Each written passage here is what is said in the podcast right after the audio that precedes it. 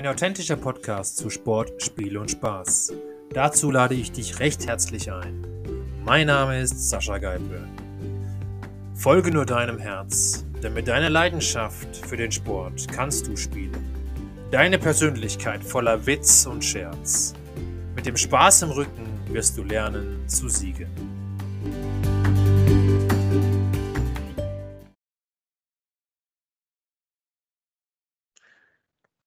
Hallo Christian, schön, ja. dass es geklappt hat mit dem zweiten Teil heute zu unserer zweiten Sitzung. Und ähm, wir hatten ja beim letzten Mal gesagt, dass wir heute mehr über das Thema ähm, Mindset reden.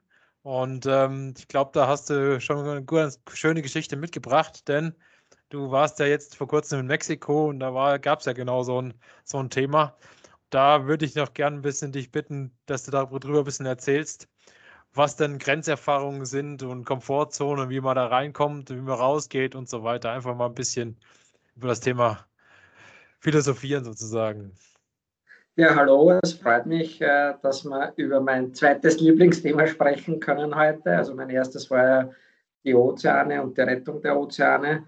Und das zweite, was für mich genauso wichtig ist, ist aber eben dieses Mentaltraining, die mentale Stärke, ähm, ich selber habe ja nie irgendwelche Kurse besucht, ich habe nie irgendwie mit Mentaltrainern so intensiv zusammengearbeitet, sondern das, was ich hatte, war das große Glück, dass ich den mentalsten Sport der Welt habe, nämlich dieses freie Tauchen oder das apnoe Tauchen. Das Tauchen ohne Luft, also sprich nur mit angehaltenem Atem. Und das ist für mich einer der mentalsten Sportarten, weil ich zum Beispiel gemerkt habe, dass positive Gedanken weniger Sauerstoff verbrauchen wie negative Gedanken.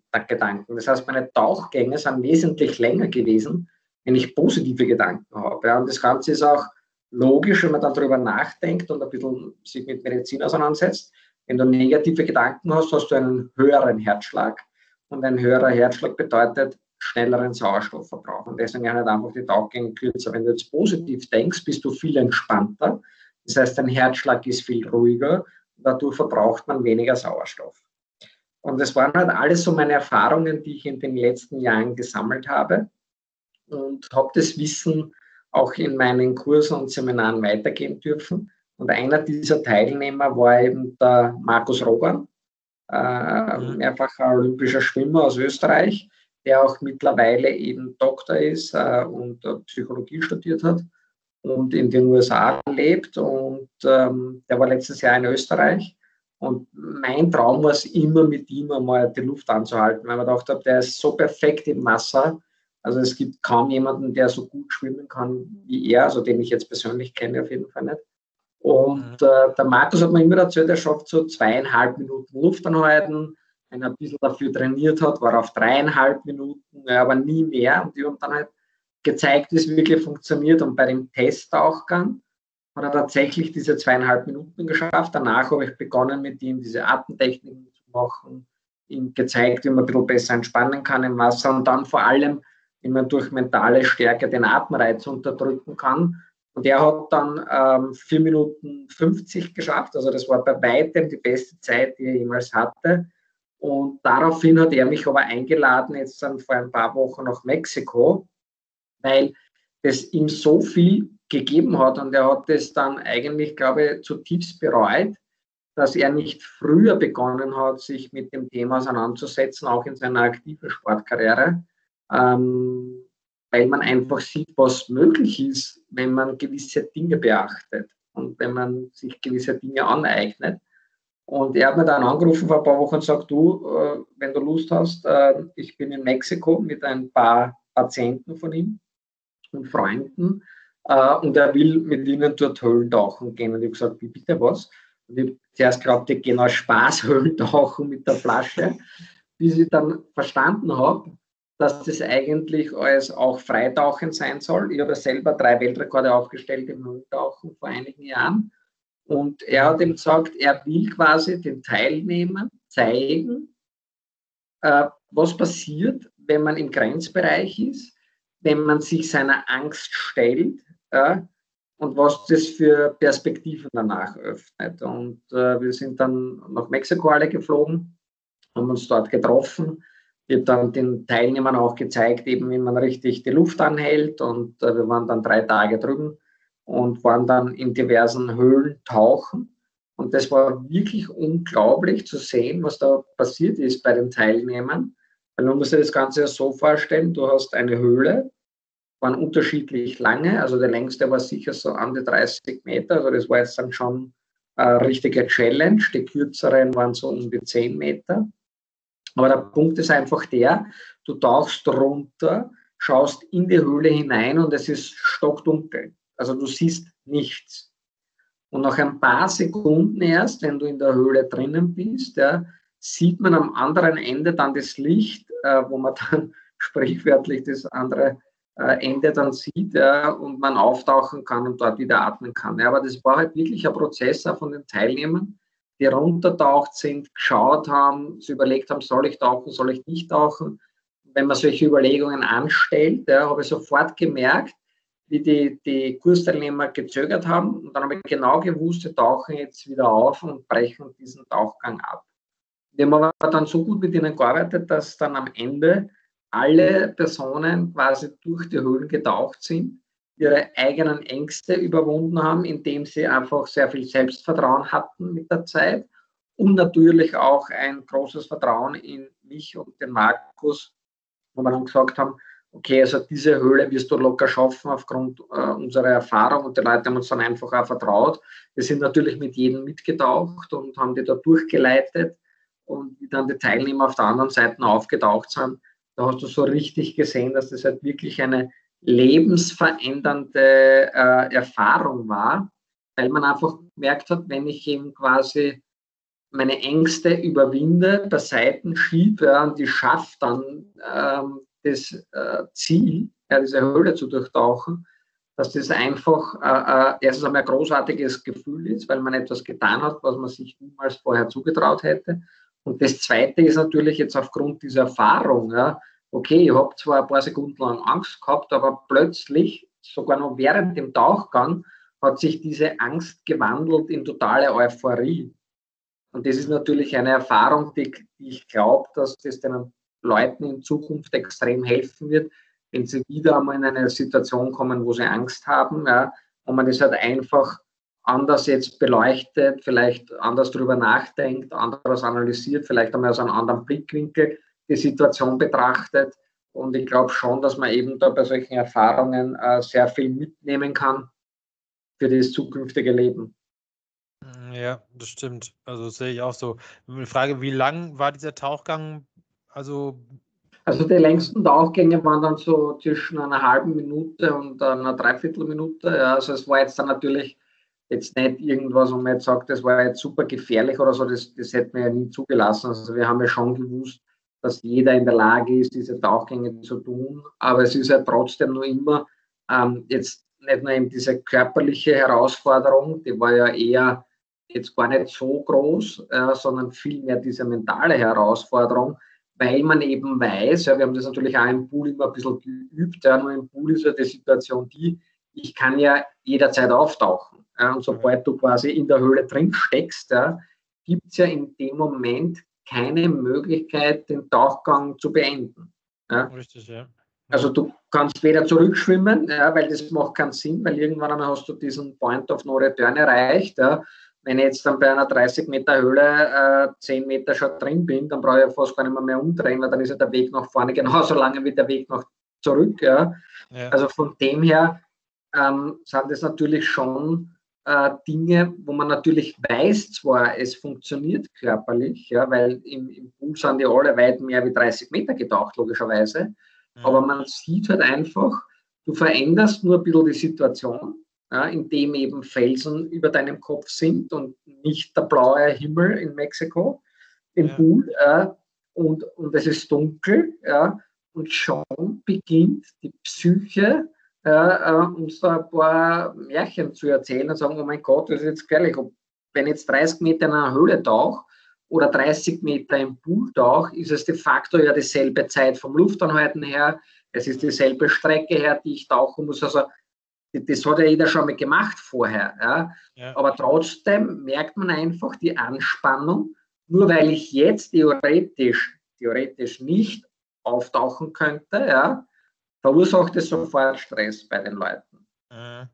Mhm. Ja, und das sind aber halt eben Erfahrungen, äh, wenn man die sammelt, äh, ähm, glaube ich eben, dass man danach, und das war halt auch so das Feedback, was wir bekommen haben dann im Endeffekt von den Teilnehmern, dass die persönliche Komfortzone einfach größer geworden ist. Das soll ja eigentlich das Ziel sein. Ja? Also ich glaube jetzt nicht, dass das Leben darin bestehen muss, permanent am Rande der Komfortzone zu sein oder über die Komfortzone hinaus zu gehen, sondern die Idee ist es, gelegentlich Reize zu setzen, ja, wo man halt wirklich für sich selber, und das muss nicht das Tauchen sein, es kann alles Mögliche sein, ja, ja. Ähm, der, ähm, am Rande der Komfortzone sich zu bewegen, äh, um einfach zu lernen, das Ganze zu analysieren, zu schauen, was hat das mit mir gemacht, was hat das Ganze ausgelöst, wie kann ich diese Erfahrung umsetzen, vielleicht auf andere Lebensbereiche und so eben meine persönliche Komfortzone einfach zu vergrößern. Ja? Und wenn die Komfortzone größer ist, dann bringt dir halt viel schwieriger etwas aus, aus der Bahn, äh, als wie wenn du eine sehr enge Komfortzone hast. Ja? Ähm, weil dann bist du ja im Leben und in deiner Lebensart und Lebensweise natürlich schon sehr eingeschränkt. Ne? Also wenn du eine sehr enge Komfortzone hast, dann äh, und du schon Angst hast, wenn du aus dem Haus gehst, ja, also selbst solch einen Fall hatten wir mit in Mexiko, wo eine, eine junge Amerikanerin gesagt hat, sie hat das Land dann nie verlassen, sie fühlt sich nur zu Hause und in der Arbeit wohl. Und sobald sie außerhalb dieser zwei Bereiche ist, äh, ist das alles ungewohnt für sie und sie war das erste Mal im Ausland. Und es war schon für sich ein Riesenstep, äh, dass sie überhaupt nach Mexiko geflogen ist. Kann sie natürlich unser eins, der halt gern unterwegs ist und so weiter, ja gar nicht vorstellen. Ja. Ja. Aber wie ich das gehört habe, ja, und sie hat uns das unter Tränen erzählt, hat man halt sofort gemerkt, ja, also sie ist in diesem Korsett eingesperrt, ist total unglücklich eigentlich, ja, weil sie natürlich auch was erleben möchte, aber sich nicht traut. Ja, und, und die ist dann halt letztendlich auch durch diese Höhle getaucht. Also mit dem hätte kein Mensch von uns gerechnet, dass die das wirklich tut und, und probiert und dann auch schafft. Ja. Und es war für sie so bahnbrechend, ja, dass sie jetzt im Nachhinein, wie sie das realisiert hat, jetzt langsam beginnt, über die Dinge in ihrem Umfeld komplett anders nachzudenken, das anders zu empfinden. Ja, und dadurch ist ihre Komfortzone jetzt größer geworden. Ja, und du siehst halt einfach auch mittlerweile, wie die aufblüht. Ja, das macht dann halt schon sehr viel Spaß. Ja, und da muss ich halt sagen, da hat der Markus äh, total recht gehabt. Die Leute mit dieser drastischen Maßnahme mit Höhlen tauchen. Ja, also, ähm, weil am Anfang habe ich das für relativ verrückt gehalten, die Idee, muss ich ehrlich gestehen, weil ich natürlich äh, Weltrekordhalter weiß, was das heißt. Ja, also ich habe ja äh, als Jugendlicher immer im Pool trainiert und habe dann angefangen mit Eis tauchen und da habe ich aber schon gemerkt, dass das eine komplett andere Situation ist. Ja. Also nur 100 Meter sind immer 100 Meter, aber das muss dann mal in deinem Kopf reinkriegen. Ja. Ja, Ob jetzt ja. 100 Meter im Pooltauch oder 100 Meter unter Eis oder 100 Meter in einer Höhle, es sind nur immer 100 Meter. Ja. Richtig, ja. Und eineinhalb Minuten Luft anhalten. Also normalerweise sollte man glauben, das ist überhaupt kein, kein Thema. Ja. Aber tatsächlich ist es so, dass sehr, sehr viele Freitaucher, auch bessere Freitaucher wie ich, versucht haben, meine Rekorde zu schlagen und die sind dann tatsächlich äh, gescheitert, weil sie es mental eben nicht geschafft haben, diese Situation, ich bin jetzt unter Eis und kann nicht auftauchen, wann immer ich möchte oder wann immer ich muss oder wann ich immer ein Problem habe.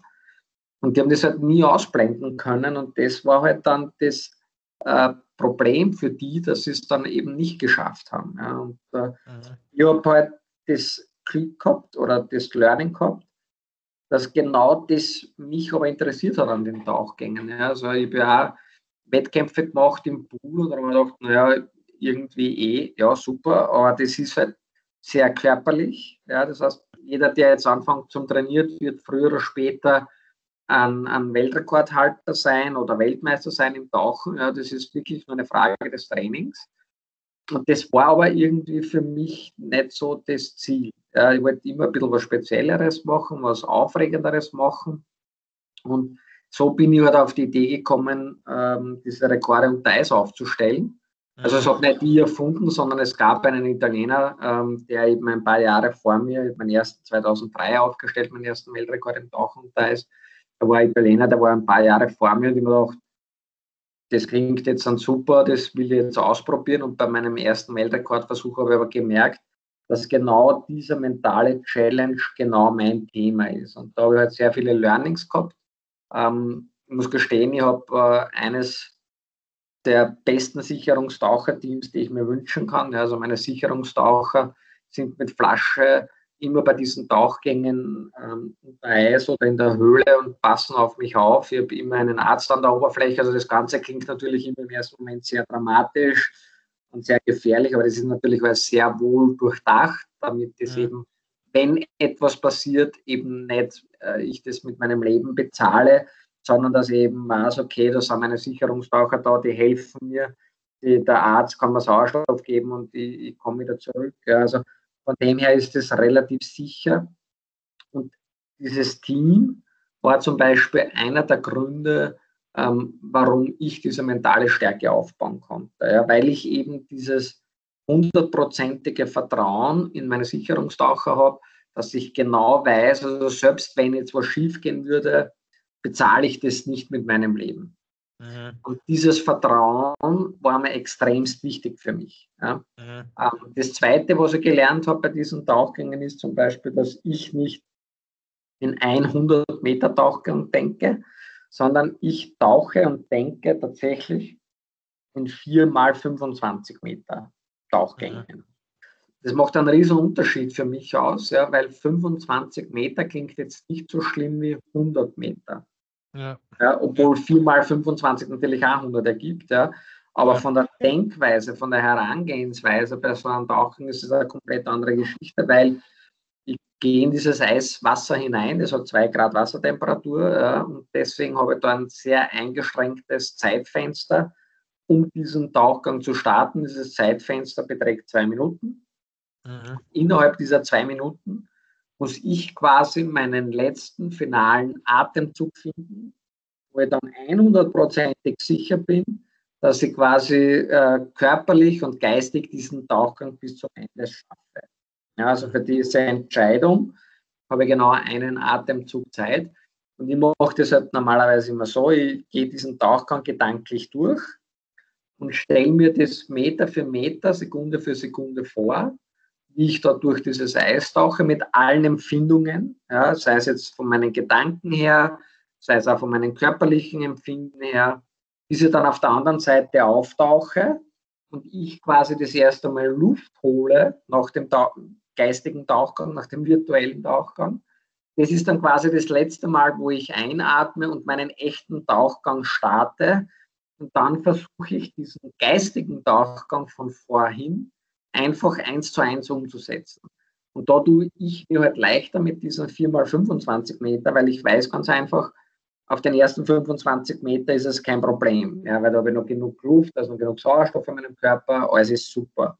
Mhm. Dann kommen die zweiten 25 Meter, das ist jetzt auch nicht so wirklich das Problem, sondern der kritische Moment bei mir ist immer die dritten 25 Meter, also sprich von 50 bis 75 Meter, da merkt man halt einfach, okay, die Muskulatur wird müde, die Muskulatur wird sauer, das heißt, die beginnt zu brennen in den Oberschenkeln, in den Beinen, der Sauerstoff wird weniger ja, und dann bin ich eben bei 75 Meter ja, und dann denke ich mir, es sind nur noch 25 Meter bis zum Ende. Mhm. Und nur noch 25 Meter klingt jetzt auch nicht mehr, so weit. Ja, das sind nur mehr ein paar Flossenschläge. Und so quasi kann ich mich geistig und körperlich über diese ganze Distanz hinweg helfen. Ja? Und ähm, mit dem bin ich halt bis jetzt eigentlich immer sehr gut gefahren.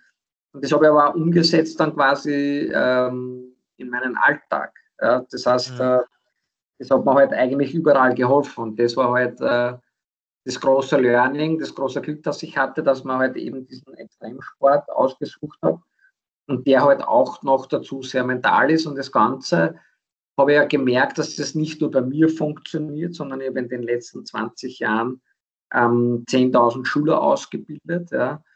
bei all diesen Schülern habe ich ja genau dieselben Erfahrungen gemacht. Ja. Und deswegen glaube ich schon, dass es da ein gewisses Muster gibt, ja, das relativ einfach ist, wenn man es einmal erlebt hat, verstanden hat und dann anwendet, dass man eigentlich im Leben wirklich alles erreichen kann, was man erreichen möchte. Und das, ist also, das ist also diese, diese wichtige Message quasi, die ich äh, in meinen Vorträgen und jetzt auch im Podcast mit dir weitergeben möchte, ja, weil wie ich auf die Welt gekommen bin, ja, wir waren alle gleich. Ja, ja. Und es kommt ja keiner auf der Welt als Weltmeister, es kommt keiner auf der Welt als Weltrekordhalter oder ja, die wenigsten als Millionär. Also ja, wenn man was geerbt hat, dann hat man Glück gehabt. ähm, aber auf das muss ich persönlich sagen, muss man nicht stolz sein. Ja? Richtig, ja. Und dann, ich bin immer nur auf die Dinge stolz, die ich mir selber ähm, erarbeitet habe, die Dinge, die ich quasi für mich realisiert habe ähm, wo ich jetzt dann zwar natürlich gewisse Unterstützung von außen bekommen habe, aber auch hier wieder, ja, wenn ich Sponsoren gesucht habe, ja, ich habe nie irgendwie einen Manager gehabt oder irgendjemand anderen, der das für mich erledigt, ja, sondern ich wollte das alles immer selber tun.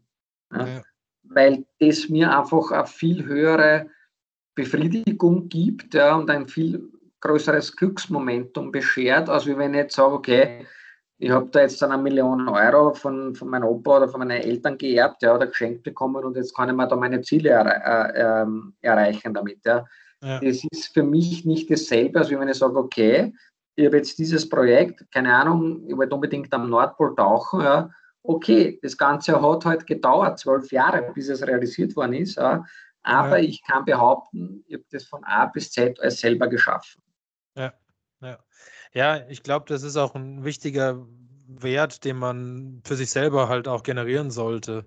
Ich meine, natürlich ist es immer einfacher, wenn ich innerhalb von, sage ich mal, einem Jahr oder so schnelles Geld habe und das dann auch einsetzen kann. Das macht es natürlich einfacher. Aber auch von mir, was du ja gesagt hast mit den Learnings, ist ja wirklich so das Thema, wenn man, also ich habe das auch gesehen an, an meinen Snowboard-Schülern, ja, das ist ja das Gleiche. Ähm, der fängt ja nicht an und geht sofort auf den Kicker, sondern der fängt ja erstmal klein an. Äh, auch da ist es ja so, Step by Step geht das Ganze nach vorne. Und für, für viele ist ja auch schon mal eine schwarze Piste zu fahren, das erste Mal zum Beispiel eine riesen Herausforderung. Ja. Und, ähm, und da gehst du ja auch nicht hin und sagst so, am ersten Tag, wir fahren die schwarze Piste runter. Das macht kein Mensch. Also das heißt, man führt die Leute langsam daran und, ähm, und das ist, glaube ich, da bei dir das Gleiche. Und genau. für einen selber, für einen selber ist das das gleiche Thema auch, weil wenn ich ähm, mit was starte, kann ich nie erwarten, dass das sofort durch die Decke geht und ich mega erfolgreich werde, sondern das dauert einfach seine Zeit und ich glaube, das ist aus dem Sport ein riesen Learning.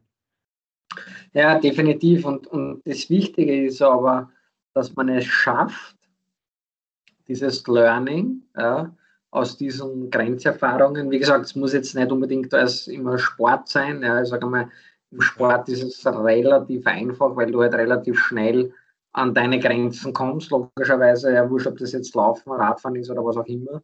Ähm, Bergsteigen, also man kann ja das dann auch gezielt quasi herbeiführen, ja, ja. Äh, wenn man das möchte, ja, und ähm, das notwendige Umfeld natürlich hat. Also es sollte jetzt keiner aus dem äh, Flugzeug springen, ja, ohne dass er vorher einen Fallschirmkurs besucht. Ja. Es sollte jetzt keiner ähm, Höhlen tauchen gehen, ohne dass er vorher das gelernt hätte. Also das wäre natürlich jetzt grob fahrlässig und, und unter uns gesagt dumm, äh, sowas zu tun. Ja. Aber wenn man jetzt sich langsam an seine persönliche Komfortzone heranwagt, ja, ähm, wäre halt für mich immer wichtig zu sagen, dass das halt jetzt dann keine Eintagsfliege ist, sondern dass man sich dann wirklich auch im Nachhinein hinsetzt, ja, einmal das überlegt, was hat das mit mir gemacht, ja, was hat das Ganze ausgelöst, ja, wie habe ich das Ganze dann reflektiert im Nachhinein, ja, was sind meine Learnings daraus und was kann ich da mitleben quasi in mein normales Leben, ähm, damit eben diese Komfortzone nicht nur durch diese Aktivität kurzfristig erweitert worden ist und dann sofort wieder zusammengeht auf das ursprüngliche, ähm, weil dann war es halt eine nette Erfahrung, aber es war halt nicht nachhaltig. Ja.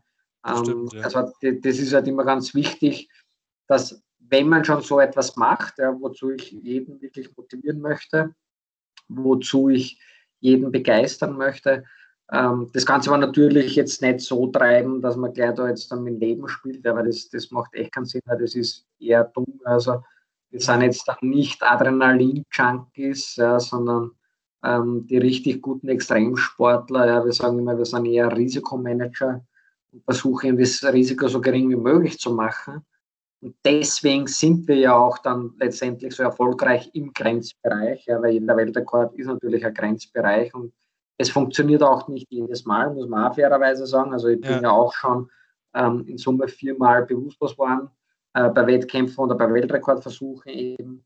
Das heißt, wenn das Ganze jetzt dann eben nicht äh, dementsprechend abgesichert ist, dann wäre ich schon viel tot. Ich meine, das geht eh nicht, dann wäre beim ersten Mal ja schon tot gewesen. Aber im Prinzip ist es tatsächlich so, dass man halt da schon sich im Vorfeld das genau überlegen soll. Ähm, wo sind meine Ängste, ja, will ich mich diesen Ängsten stellen? Äh, wie kann ich das dann intelligent tun? Ja, ob das jetzt Höhenangst ist oder was auch immer, da gibt es genug Möglichkeiten, sich diesen Ängsten, ja, die man selber hat, zu stellen. Ja. Und dann sich Experten zu suchen, die einen dabei helfen, ja, das sinnvoll und sicher zu tun. Das ist einmal ganz wichtig, ja, weil wenn du da jemanden hast, der gut ist, der macht ja schon sehr viel, äh, um es dir leichter zu machen, unter Anführungszeichen, angenehmer zu machen. Ja. ja. Das nimmt schon ein bisschen an Druck weg natürlich auch, äh, weil es reicht eh schon der restliche Druck. Äh, also muss man nicht jetzt dann den Druck noch künstlich erhöhen. Ja, ja. Und wie gesagt, dann ist es halt wichtig, aber wenn man das dann erlebt hat, eben zu sagen, okay, das war jetzt nicht nur eine tolle Erfahrung, sondern das muss jetzt quasi transformiert werden ähm, in die Zukunft hinein weil dann ist es nachhaltig und dann hat so eine Aktion natürlich etwas äh, sehr Großartiges bewirkt. Ja. Ich finde es halt immer wieder schade, wenn die Leute irgendwie einen Feuerlauf machen und dann sagen sie, ha, super, ja, ich bin jetzt dann übers Feuer gelaufen und eine Woche später wissen sie von nichts mehr. Ja. Ja. Und sie sind wieder ins alte Muster hineingefallen. Also deswegen ist halt das immer ganz wichtig, ähm, dass man das im Nachgang ähm, sehr gut äh, äh, durchdenkt. Ja. Ich, bin dann auch immer Freund. Wir haben dann natürlich auch beim Höhlentauchen von jedem Teilnehmer Videos gemacht und so weiter und, und haben das dann den Teilnehmern auch äh, gegeben, damit die immer, so werden auch gesagt, wenn sie ein Problem haben, wenn sie Angst haben, wenn sie unsicher sind, ja, brauchen sie sich nur dieses Video anschauen, ja, dann wird ja das sofort wieder die Emotion und das Erlebte wieder hervorgerufen, ja, dieses ja. positive Gefühl, was sie hatten beim Auftauchen. Ja, und, und schon hat man den Perspektivenwechsel eigentlich auf das aktuelle Thema. Und dann ja. kommt man ja sehr oft drauf, eigentlich war ja eh alles gar nicht so schlimm oder ist gar nicht so schlimm, wie man geglaubt hat. Und das sind eben so diese kleinen Tipps und Tricks, die man quasi äh, im Alltag dann anwenden kann, ähm, um eben noch erfolgreicher zu sein, um noch weniger Angst zu haben, um die Komfortzone eben dementsprechend zu vergrößern und auch auf dieser Größe halten zu können. Richtig, ja. Also sehe ich absolut genauso, denn ähm, ich meine, ich, ich habe ja auch das Hobby Radfahren zum Beispiel. Ja? Wenn ich jetzt, ähm, da bin ich mal das Race Across the Alps gefahren. Das ist ein, wow. Es ist ein äh, bekanntes Rennen, was äh, nicht ganz äh, unverrückt ist. ähm, aber auch da ist es ja so, ähm, da steht man ja auch Phasen durch. Also zum Beispiel, ich hatte, ich werde es nie vergessen, am Gambia hatte ich Krämpfe, also, also ich hätte am liebsten das Fahrrad weggeschmissen. Und äh, aber ich habe auch da dran halt dann irgendwie an schöne Momente gedacht, wie es ist, wenn ich da oben bin und die Abfahrt runterfahre. So, also, genau.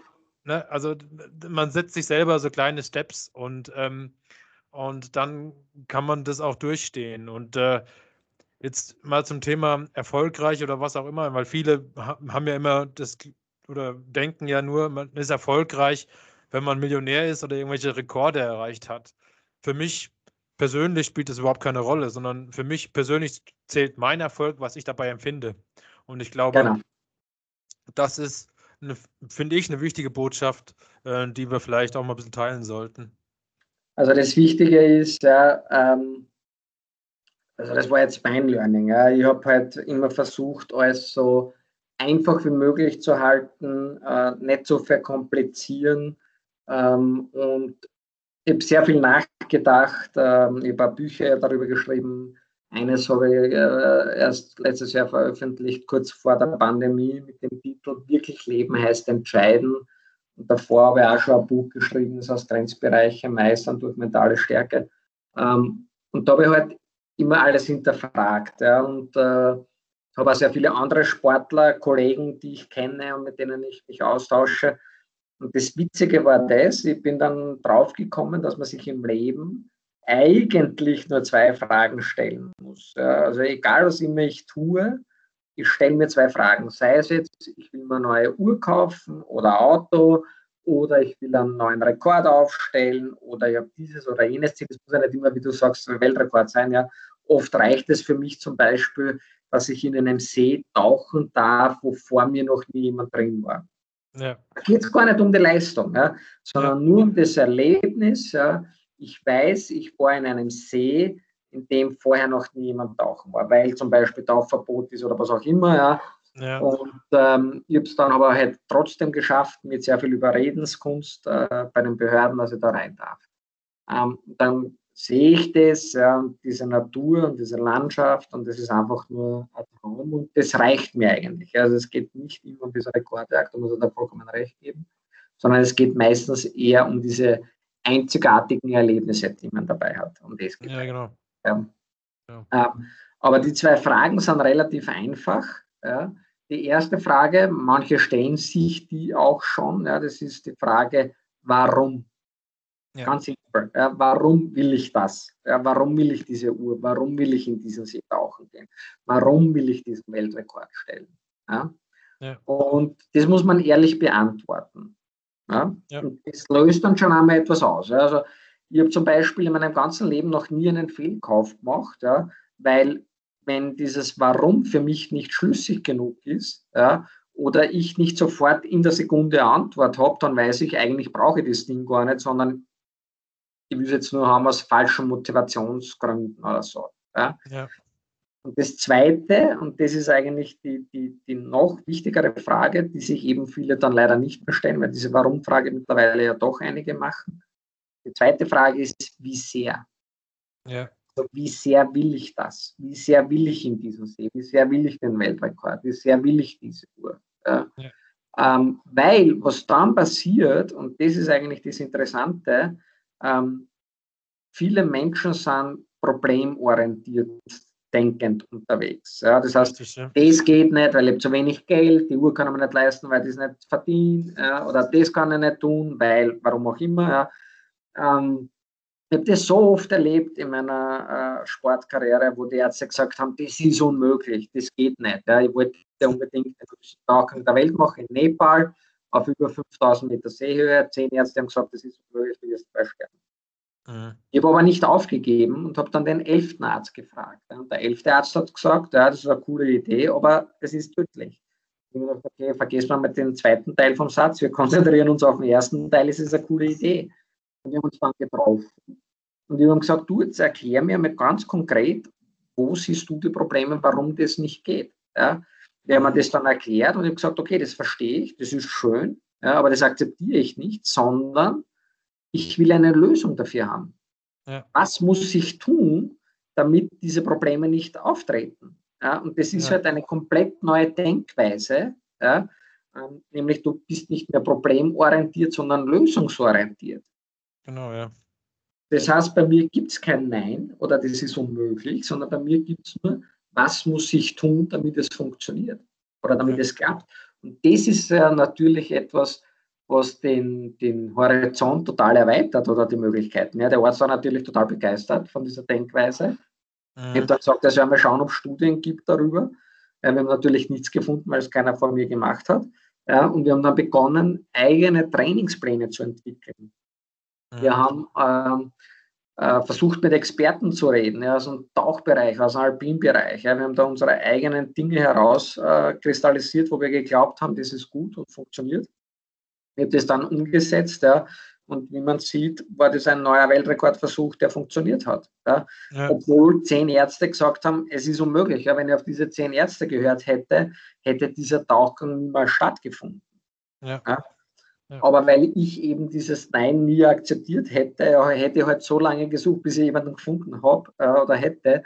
Und das Ganze ist ja dann auch eingetreten. Also dieses Bisher ist extrem wichtig, ja. weil man eben vom problemorientiert auf lösungsorientiert wird. Und das, was natürlich dann noch dazu kommt, ist, man hat genug Motivation, auch alles zu tun, damit dieses Ziel dann erreicht wird. Ja, weil wenn das sehr groß genug ist, dann kann mich ja de facto nichts aufhalten. Ja. Du hast ja viel höhere Ausdauer. Ja, normal. Also ich wollte unbedingt 2003, nach meinem ersten Meldekordversuch, war meine Idee, ich will der Erste am Nordpol sein, ja, der dort mhm. frei tauchen geht. Ja. 2015 habe ich es erst realisiert. Das heißt, ich habe zwölf Jahre lang alles getan, damit das Ganze möglich wird. Ich meine, wie viele Leute ja, haben irgendwie eine super geniale Idee, machen ein Startup, wenn sie das überhaupt haben, so weit trauen, muss man schon sagen, sondern sie haben meistens nur die Idee. Und von 100 Leuten machen dann 10 vielleicht wirklich ein Startup draus. Ja. Und die 10 glauben aber dann leider, naja, wenn ich nach sechs Monaten noch kein Millionär mit der Idee bin, funktioniert das Ganze nicht. Ja. Und schmeißen alles hin. Ja.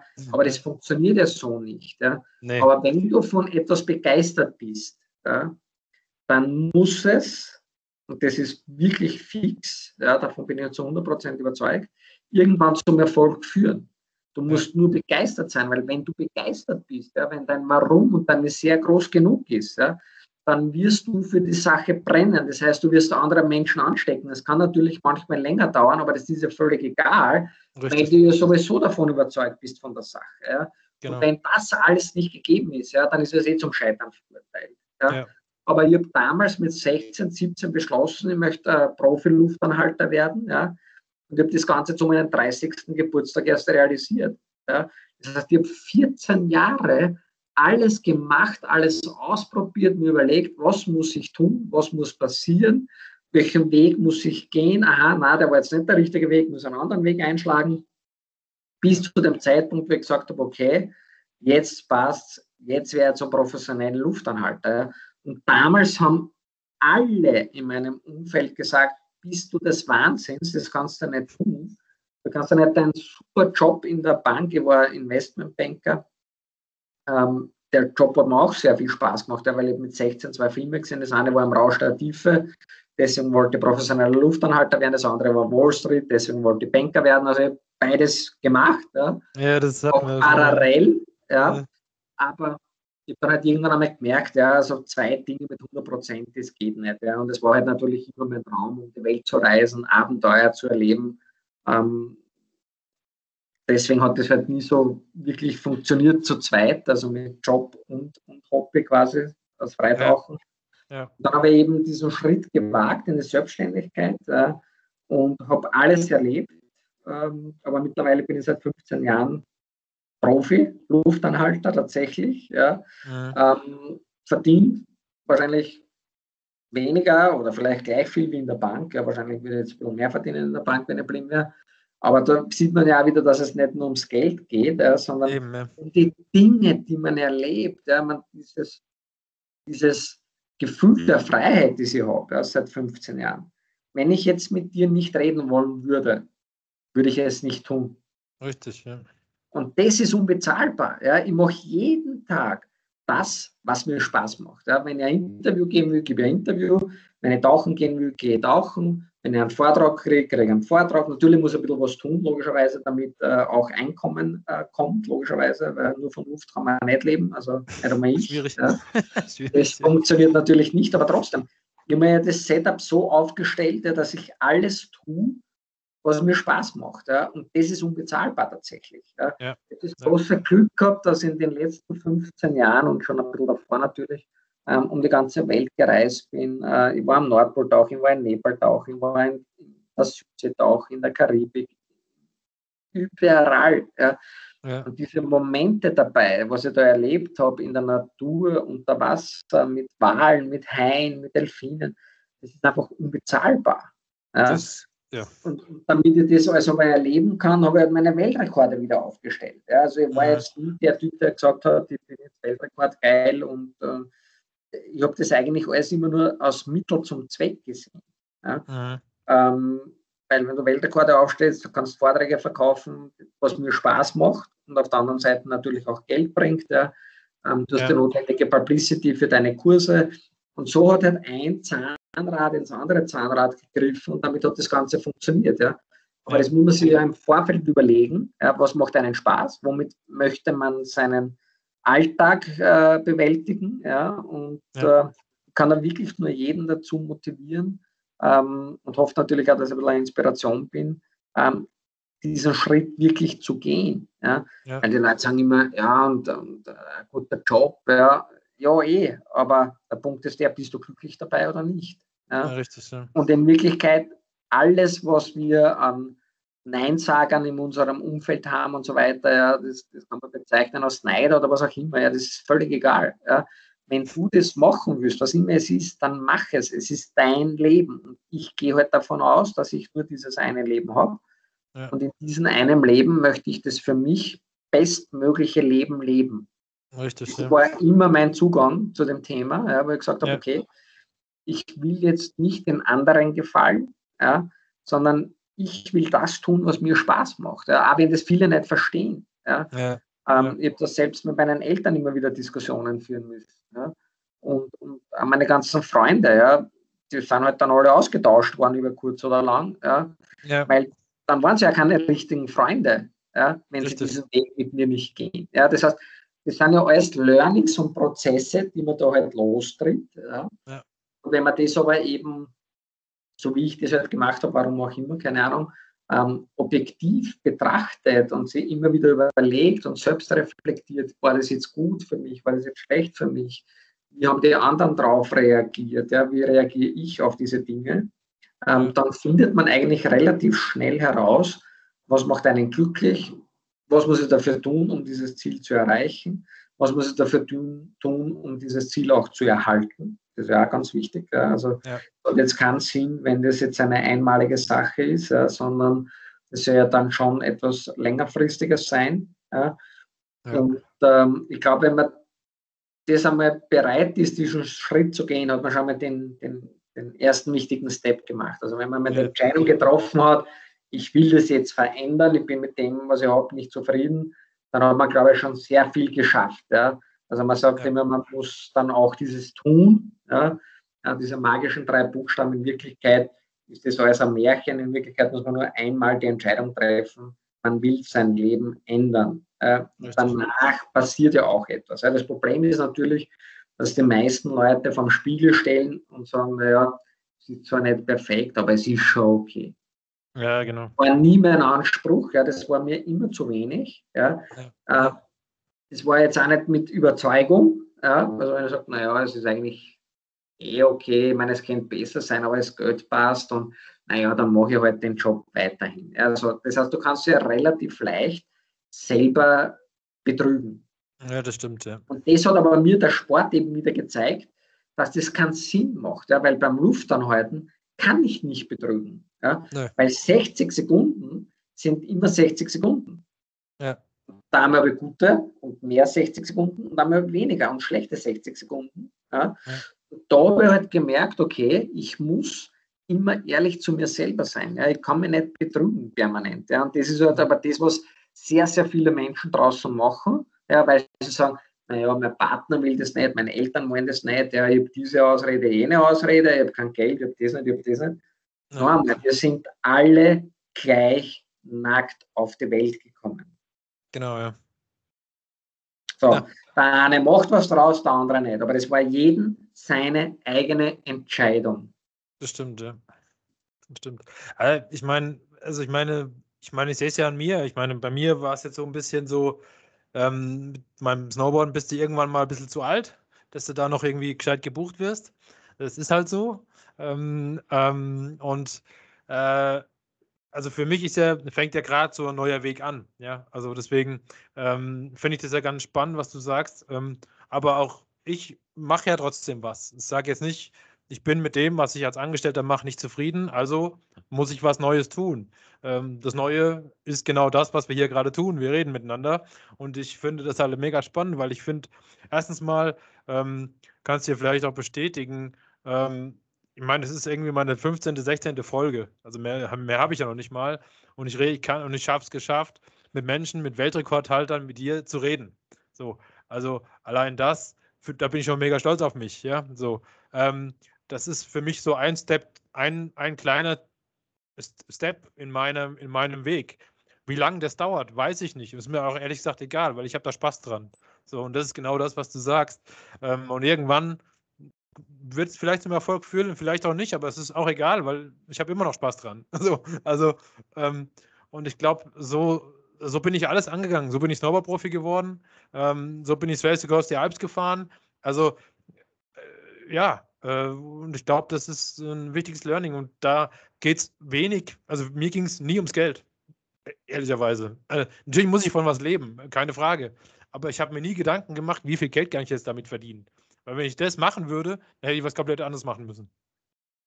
Ja. Also der Punkt ist ja der, man merkt ja auch jetzt dann bei dir diese Begeisterung, dieses Feuer, was in dir brennt. Und ich muss ja ehrlich gestehen, das war ja auch der Grund, warum ich dann zugesagt habe. Ja. Ja. Ähm, weil ich mir gedacht habe, wenn jemand von dieser Sache, die er macht, so begeistert ist, dann will ich das Ganze ja auch unterstützen und fördern. Ja.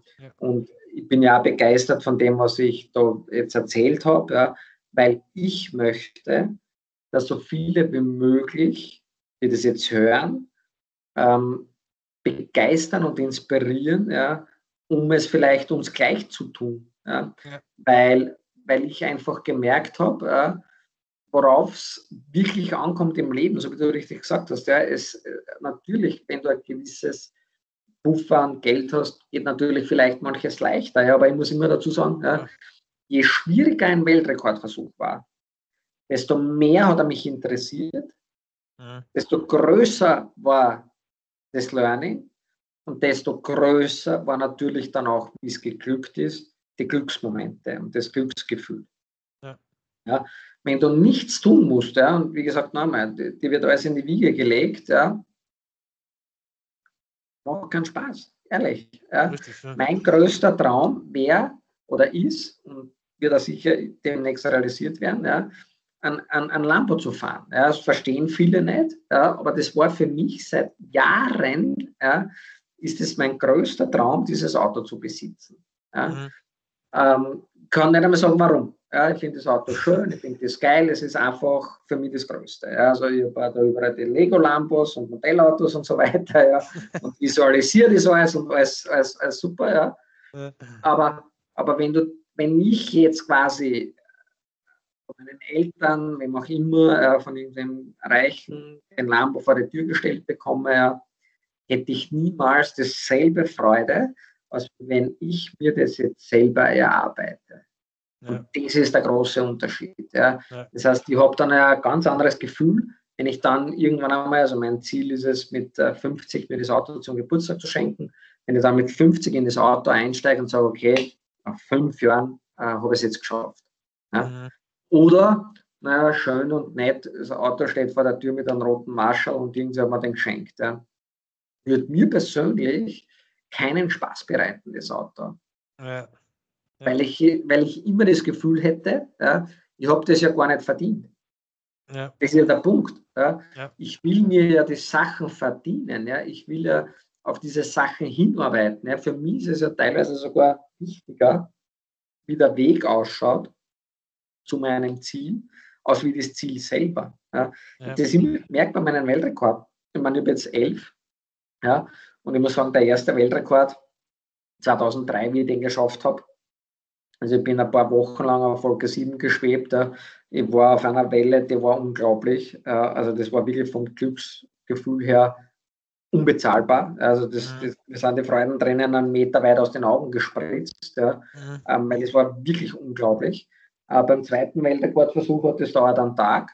Beim dritten Weltrekordversuch war das nach zehn Minuten weg. Und beim vierten Weltrekordversuch haben wir noch auftauchen und dachte, okay, was ist jetzt der fünfte Weltrekord? Also diese ja. Dinge verändern sich ja auch permanent. Ja. ja. Und ob ich jetzt ein 11 habe, 12 habe oder 13, es ist wurscht und das geht gar nicht. Ja. Aber wenn ich ein Ziel habe, ja, und je schwieriger das ist, ja, auch bei meinen Tauchgängen in Mexiko, wo die Leute gesagt haben, hey du, das ist unmöglich, mitten im Dschungel, ja, was wirklich kompliziert ist, wo du 500 Meter die ganze Ausrüstung durch den Dschungel tragen musstest, um überhaupt zur Höhle zu kommen. Ja. Allein vom Sicherheitsaspekt, ja, da ist kein Rettungsauto hinterfahren können. Ja. ein Hubschrauber organisiert werden und, und, und. Also je komplizierter die Sache ist, ja, mhm. desto schwieriger es scheint, desto mehr Leute sagen, das geht nicht, desto mehr hat es mich gereizt, das zu tun. Ja, mhm. Nicht, weil ich jetzt trotzig bin, ja, und, äh, ich muss das jetzt dann schaffen, wenn ich Nein sagt. Also ich war nie ein trotziges Kind, ja, zumindest haben das meine Eltern immer gesagt. Ja. Aber ich will damit den Leuten zeigen, ja, wenn man davon überzeugt ist, kann man im Leben alles erreichen. Und das war immer meine Antriebskraft. Ja. Ja, ja, ja. Ich glaube, ähm, dass, wie gesagt, ich sehe das ziemlich ähnlich, weil ähm, äh, ich kann mich ja an ein kleines Beispiel erinnern, was ich vielleicht heute mal erwähnen mag. Das, äh, ich hatte mal einen Schüler, der war zwei Meter groß, hatte Schuhgröße 47 und jetzt kannst du dir vorstellen, jetzt stellst du den auf dem Snowboard, ja. das ist schon allein geil. Also, ähm, die Schuhe passen auf kein Snowboard, egal ob auch wenn es ein Whiteboard ist, es funktioniert nicht. Also du musst den Winkel so blöd stellen, dass er eigentlich sich noch nicht mehr bewegen kann. Ähm, also es war nicht machbar, also es war klar, äh, die Schuhe stehen über. So. Ähm, und, äh, und dann war es halt so, bei zwei, bei zwei Meter Größe ist es natürlich auch so, dass er nicht unbedingt ähm, ja, der fitteste war, ja, logischerweise so. Und ähm, aber er hat es geschafft, nach einem Tag eine Kurve zu fahren. Der Mann hat sich gefreut, als ob er, ich glaube, als ob er den größten Gipfel seines, seines Universums bestiegen hat. Ja? Und das hat mir halt gezeigt, ähm, dass es nicht darauf ankommt, ähm, was man erreicht, sondern nur für einen persönlich, was da im Kopf, in seinem Spiel das, das, das Wichtigste für jemanden ist, ein Glücksgefühl zu erreichen oder was auch immer. Aber was ich daraus finde, was man daraus lernen muss, ist, das muss man auch konservieren können danach. Denn das Traurige an dem Beispiel ist, dass der Mensch sich tatsächlich umgebracht hat, zwei Jahre später. Okay. Und ähm, das war, es war auch ein Schüler von einem, von einem guten Freund von mir, der Personal Trainer ist. Und ähm, wir hatten das schon gesehen, dass er diese Anzeichen hat, aber wir hätten nie gedacht, dass er das dann wirklich tut am Ende des Tages. Aber ähm, ähm, er hat es tatsächlich getan, obwohl er, er war erfolgreicher Anwalt zum Beispiel, hat es auch aus Leidenschaft gemacht, aber hat trotzdem irgendwo für sich kein glückliches Leben geführt. Ja? Und ich glaube einfach, selbst wenn man diese Glücksmomente eben hat, das, das hat das, das, was mir das dann aber auch gezeigt hat, ist, dass man die immer wieder konservieren können muss und die auch an, um, umsetzen und anwenden kann. Und das ist genau das Thema, was du ja vorhin auch schon gesagt hast, mit dem Höhlentauchen. Das ist das Gleiche mit der Dame, die du gesagt hast aus Amerika, für die das ein mega Event war, ja. Ähm, das ist zum Beispiel so, und ich glaube, das muss ich mir immer wieder zurückholen. Und dafür ist natürlich super, wenn man dann ein Video hat und sich das auch wirklich anguckt und das dann auch wirklich nochmal reflektiert. Immer wieder für sich. Da kann einem keiner helfen. Das muss ich für mich selbst machen. Also ich glaube, diese Reflexion ist ganz, ganz wichtig und auch die Visualisierung. Also zumindest funktioniert das halt bei mir immer sehr gut. Äh, ich bin ein sehr visueller Mensch. Das heißt, äh, ich stelle mir nicht nur meine Tauchgänge vorher vor, sondern ähm, ich sehe mich in dem Lambo sitzen. Äh, ich, ich tue das alles immer visualisieren, ähm, weil auch was ich in der Vergangenheit gemacht habe. Ja, da hängen dann überall meine Urkunden vom Guinness-Buch. Ja, und immer wenn es mir schlecht geht, ja, schaue ich da hin und denke mir, ich habe Weltrekorde aufgestellt. Ja. Das war für mich das Größte, was ich jemals erreichen wollte. Und ich habe das geschafft, elfmal. Ja, wieso soll ich jetzt dann quasi dieses Problem oder was immer negativ gerade ist, nicht auch äh, bewältigen können. Ja, also so etwas Schlimmes kann es ja gar nicht geben. Und wenn man das aber dann wieder sieht und sich wieder das vor Augen führt, ja, dann beginnt man ja sofort wieder positiv zu denken. Ja, und das ist halt wirklich so. Man muss wirklich einmal beginnen zu lernen und zu verstehen, wie man selber denkt. Ja. Und der Kopf ist ja rund, damit man dem Denken eine Richtung geben kann. Ja. Ich kann in dieser Negativspirale bleiben oder ich ändere einfach die Richtung und komme aus dieser negativen Spirale wieder heraus. Ja. Natürlich äh, habe auch ich schlechte Momente. Ja. Ich meine, wir haben das nie vergessen. Ähm, alles hat super funktioniert. Ich habe äh, letztes Jahr zu Beginn des Jahres eines der erfolgreichsten Jahre überhaupt in meiner Selbstständigkeit von mir gehabt. Ja. Und dann kam Mitte März der erste Lockdown. Ja. Ja. Innerhalb von drei Stunden habe ich alle Aufträge von Mitte März bis Ende Juni verloren. Das war innerhalb von drei Stunden, war mein gesamtes Einkommen von diesen drei Monaten null. Null. Ne. Natürlich geht es mir da auch nicht besonders gut. Natürlich geht es mir da auch schlecht. Ja, keine Frage. Nur die Frage ist, wie lange geht es mir schlecht? Richtig. Das bedauert einen Tag. Ja. Weil ich wusste, okay, es ist jetzt so, ich muss jetzt was tun. Ja? Und letztendlich muss ich gestehen, Gott sei Dank war es für mich wirtschaftlich gesehen das beste Jahr letztendlich. Mhm. Zwar nicht mit den Dingen, die ich gern mache, muss ich auch dazu sagen, ja, aber es war egal. Ja. Ich habe aus einer Krise was Positives herausgeholt. Ja. Deswegen gibt es für mich keine Krisen, ja, sondern nur Chancen. Und mhm. jeder Tag ist im Prinzip eine neue Chance. Ja. Und äh, genau so habe ich das dann halt auch gesehen. Ja. Und muss sagen, wirtschaftlich gesehen war es mega. Natürlich emotional nicht. Ich habe keine Vorträge halten dürfen, was mir natürlich extrem stört, weil das macht mhm. mir extrem viel Spaß. Ich habe natürlich super Reisen absagen oder verschieben müssen. Ja. Ich war letztes Jahr in Tonga, Fiji gewesen bei den Buckelwale ich war jetzt auch schon länger leider nicht mehr, mehr bei den Bahamas, bei meinen Haie, ja, weil das sind ja mittlerweile meine Freunde und meine Babys waren. Ja, ich war jetzt schon 20 Mal da drüben. Mhm. Das habe ich jetzt auch müssen verschieben, zweimal schon. Jetzt bin ich erst wieder im, im 2022er Jahr dort. Tonga, Fiji haben wir jetzt auf 23 verschoben. Ähm, natürlich macht mir das jetzt auch nicht super happy, ja, aber immerhin, ich kann mich wieder auf was freuen, 2023 Tonga und 2022 wieder bei meinen Haien. Ja.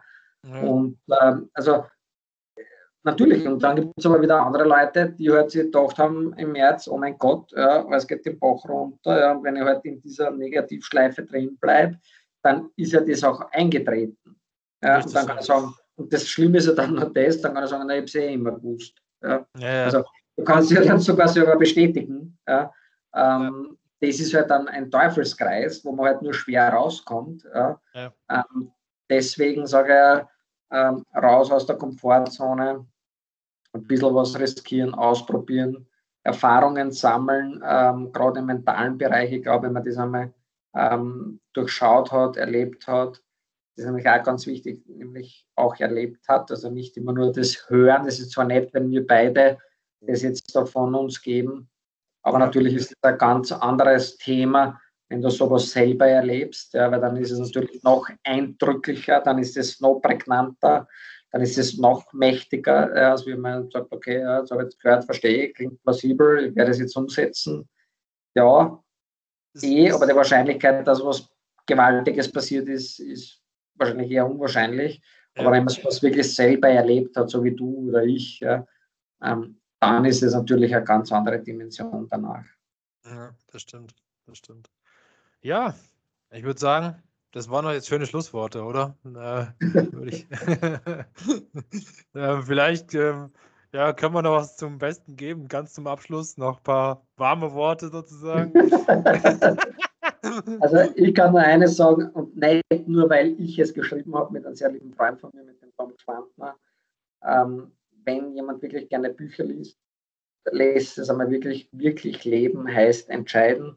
Ähm, Buch habe ich deswegen geschrieben. Wir wollten eigentlich ursprünglich ein Mentalbuch schreiben, eben mit diesen ganzen Mentaltipps und Tricks und so weiter.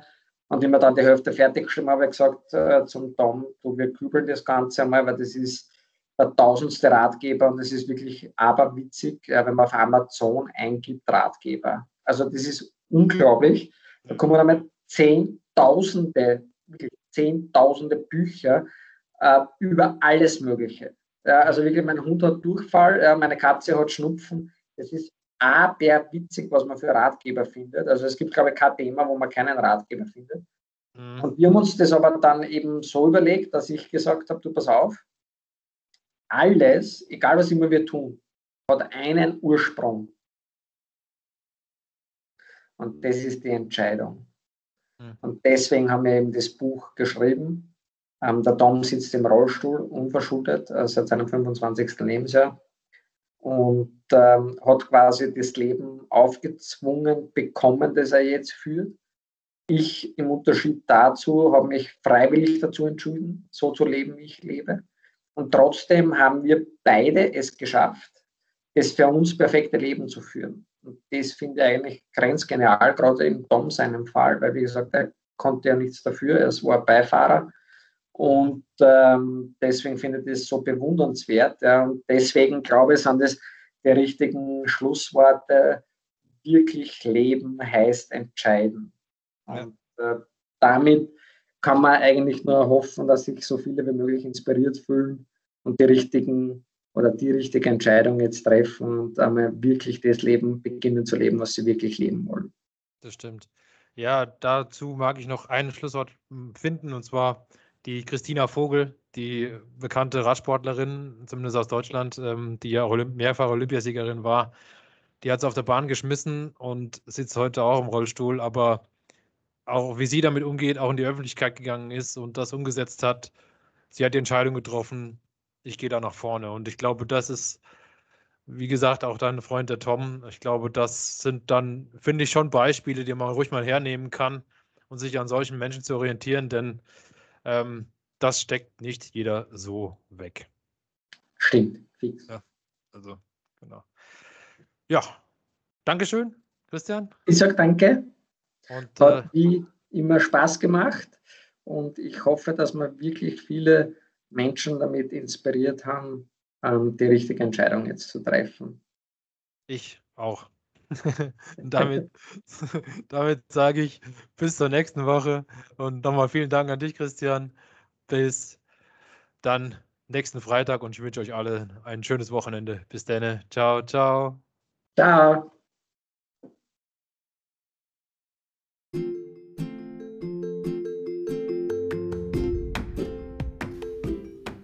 Sport spielt Spaß, der Sascha Geipel Podcast. Ihr findet mich auf Xing, LinkedIn und Twitter. Das sind meine Social Media Kanäle. Ihr könnt mich gerne anschreiben und mir Nachrichten hinterlassen, sodass wir im regen Austausch sein können. Spüre deine Leidenschaft. Lass dich ankommen im Hier und Jetzt. Fühle deine Sportbereitschaft, bis du dich hingibst dem Spiel und Spaß bis zuletzt.